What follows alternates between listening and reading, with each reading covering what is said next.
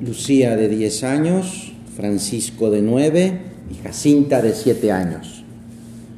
Hace más de 100 años, alrededor del mediodía, después de haber rezado el rosario como lo hacían habitualmente, mientras estaban jugando en el campo, estaban construyendo una pequeña casita de piedra, vieron una luz brillante. Pensando que era un relámpago, pues decidieron alejarse. Pero un poco más abajo de donde estaban, otro relámpago iluminó el, cielo. Y vieron encima de un pequeño arbusto una señora más brillante que el sol, que tenía un rosario blanco en sus manos. Ella, después de tranquilizarlos, diciendo que venía del cielo, les pregunta, ¿quieren ofrecerse a Dios para soportar todos los sufrimientos que Él quisiera enviarles como reparación de los pecados, para la conversión de los pecadores? Los tres niños respondieron, sí queremos. Así es como se aparece la Virgen a estos tres niños en Portugal en Fátima. Mañana celebramos estas apariciones de la Virgen. ¿Qué, ¿Qué le hubiéramos contestado tú y yo a la Virgen si nos hubiera hecho este planteamiento, esta pregunta? Tú y yo también queremos conocer muy bien lo que Dios espera de cada uno de nosotros para ponerlo en práctica inmediatamente. Si en alguna ocasión estamos como oscuras, no alcanzo a descubrir lo que Dios quiere de mí, lo que el Señor tiene en su corazón para cada uno, el remedio seguro ante esa situación es acudir a la Santísima Virgen. Nuestra Madre, la Virgen, está presente en nuestro día, en nuestro corazón. Me acuerdo de ella en el día. ¿Qué puedo yo hacer para, para acordarme de ella? Para recordar que, que ella me está cuidando, que ella es mi madre y que me protege y me ayuda. Porque ella hace esto porque conoce el barro de que estamos hechos, es decir, conoce nuestras debilidades, nuestros errores, nuestras limitaciones. También conoce lo que nos gusta. Y, y siempre nos lleva a Jesús. Por eso, en este mes y sobre todo, pues en este día en el que recordamos estas apariciones de Fátima, vamos a buscar la ayuda de la Virgen pero de una manera especial si el Señor permite tentaciones más difíciles o, cuando parece que me faltan las fuerzas para, para portarme mejor, para ser mejor hija, mejor hermana, mejor amiga. Cuando hay dificultades, cuando soy más consciente de, pues eso de que, de que me cuesta trabajo ser un buen hijo de Dios la Virgen María siempre refuerza nuestra esperanza, es decir, la confianza en Dios para, mm, para hacer lo que Dios me pide. Vamos a aprender y vamos a, se lo pedimos, vamos a aprovechar que estamos hablando con Jesús para decirle, ayúdame, enséñame a, a poner lo que esté de mi parte para dejar todas las cosas en manos de la Virgen es lo mejor que podemos hacer porque la Virgen es nuestra madre.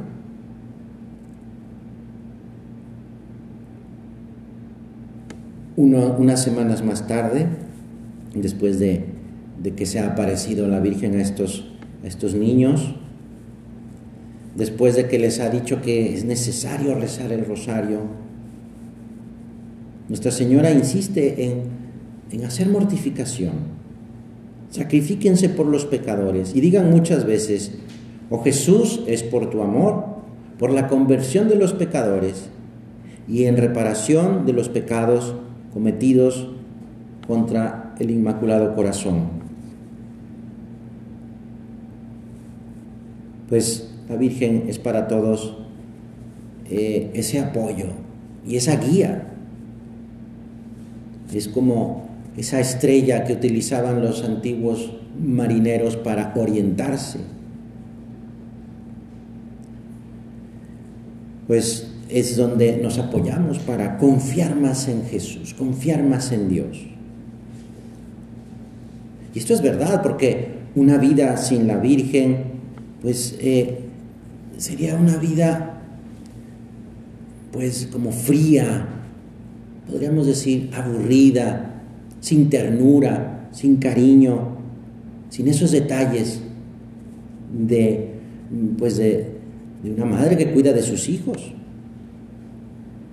Que nuestro corazón esté lleno de, de cariño por la Virgen, que haya flores, que haya ternura. Por eso queremos abrir nuestro corazón a ella, porque ella es nuestra fortaleza. Una persona que, que, se, que se sabe pues débil, que se reconoce pues necesitada de ayuda, pues se refugia a quien le puede dar esa ayuda, esa protección. Vamos a acudir a ella. San Juan Pablo II, en la beatificación de dos de estos niños, de Francisco y Jacinta, comenzó su mensaje diciendo esto, yo te bendigo Padre, porque has ocultado estas cosas a los sabios y se las has revelado a los pequeños. Con estas palabras Jesús pues reconoce la bondad de Dios.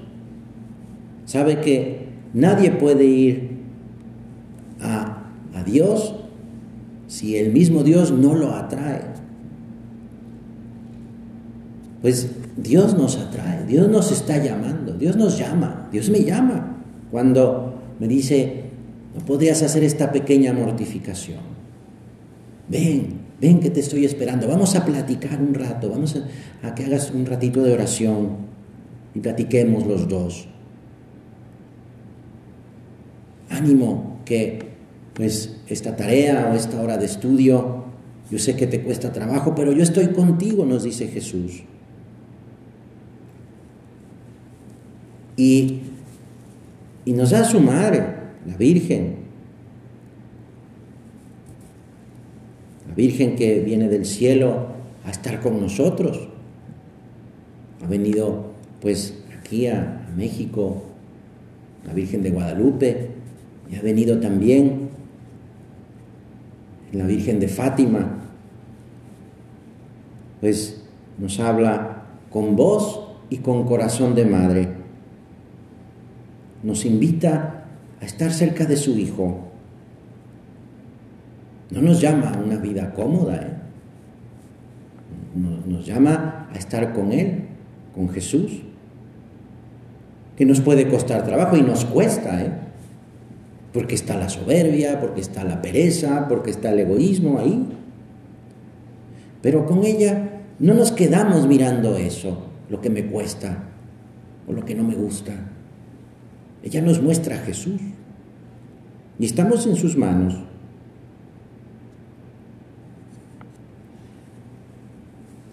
¿Cómo es Dios? No se puede decir. Dios, decía Francisco, uno de los niños, una luz que arde pero no quema. Una luz que, que da confianza, que ilumina. La Virgen siempre nos va iluminando, nos va diciendo por dónde caminar, qué es lo que hay que hacer para acercarnos más a Dios. En otra de las apariciones de Fátima, no es ahora la Virgen, sino es un ángel que les dice a los tres pastores, consuelen a Dios, consuelen a Dios. Estas palabras impresionaron sobre todo a Francisco y, y, él dijo, yo tengo que hacer algo. Después de que ha escuchado estas palabras del ángel, una noche su padre lo oyó, lo oyó que estaba llorando. Y le preguntó, ¿por qué lloras, Francisco? Y el niño le, le dijo, pensaba en Jesús, que está muy triste a causa de los pecados que se cometen contra él. Y él quería consolar a Jesús. Le daba mucha pena ver a Jesús ofendido. Y se propuso, yo tengo que consolar a mi Dios. Y desde ese entonces, durante toda su vida, eso quería alegrar a Dios, quería alegrar a Jesús. Un día Lucía le preguntó, ¿qué es lo que más te gusta consolar a nuestro Señor o convertir a los pecadores para que las almas no vayan al infierno? La respuesta de Francisco fue inmediata. Si tuviera que elegir, preferiría consolar a nuestro Señor. ¿No has visto cómo la Santísima Virgen se entristeció mucho cuando nos pidió que no se ofenda más a nuestro Señor? quisiera eso, primero consolar a nuestro Señor, pero después también convertir a los pecadores para que no le ofendan más. Pues así es como queremos tú y yo, ah, que nuestra vida pues, sea un consuelo para Jesús, que esté contento con nosotros. Vamos a sacarle una sonrisa a Jesús, porque le ofrecemos nuestro estudio, porque estoy pendiente de los demás, porque aunque a veces me, enoje, pero que no reaccione con violencia, que no me pelee con los demás, porque es para, para mi Dios, porque es para nuestro Dios, porque es para nuestro Jesús.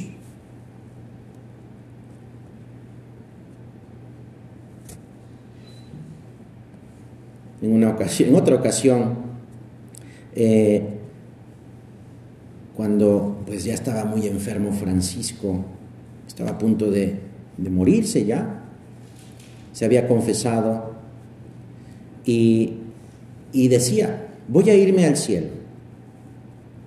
Pero una vez allí, le decía a, a Lucía, pediré con fuerza a Jesús para que te lleve con él muy pronto al cielo.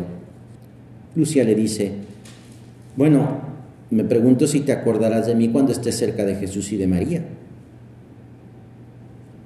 Y Francisco, pues con mucha pues, candidez, sencillez, le dice, quizá tengas razón, puede que se me olvide, pero de todos modos voy a pedir por ti.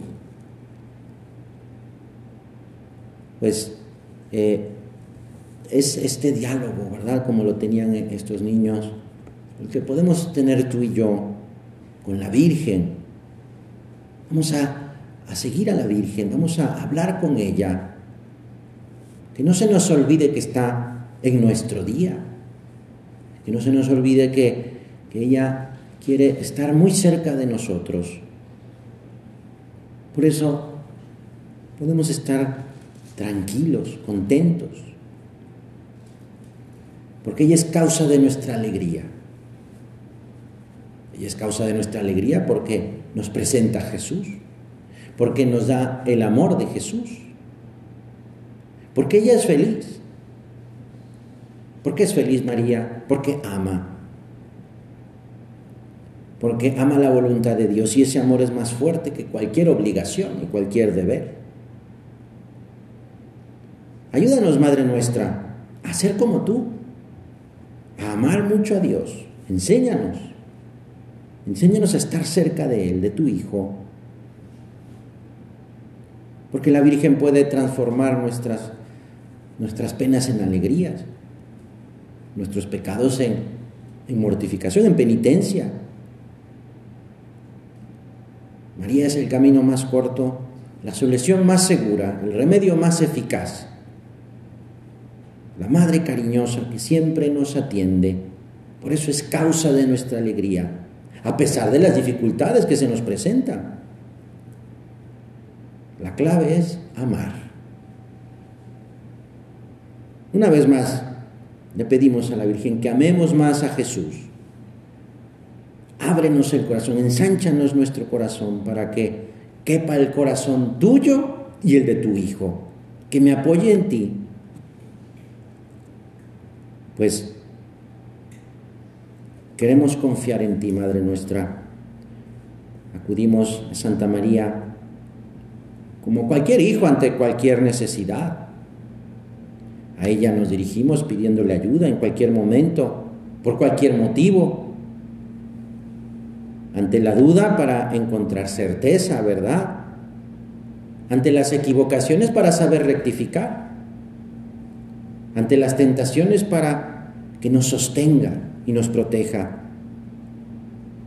En las caídas para levantarnos cuando estemos desanimados, para darnos un abrazo. En todas las situaciones acudimos a ella sin temor a molestarla porque es tan buena que estamos seguros de que su ayuda nunca nos falta. Nuestra Señora ha conseguido de Dios todas las gracias para para enseñarnos y darnos esas gracias y mostrarnos el camino que lleva su Hijo. Vamos a quererla mucho, ya desde ahora, desde siempre y para siempre, porque ella en su corazón nos tiene a cada uno de nosotros.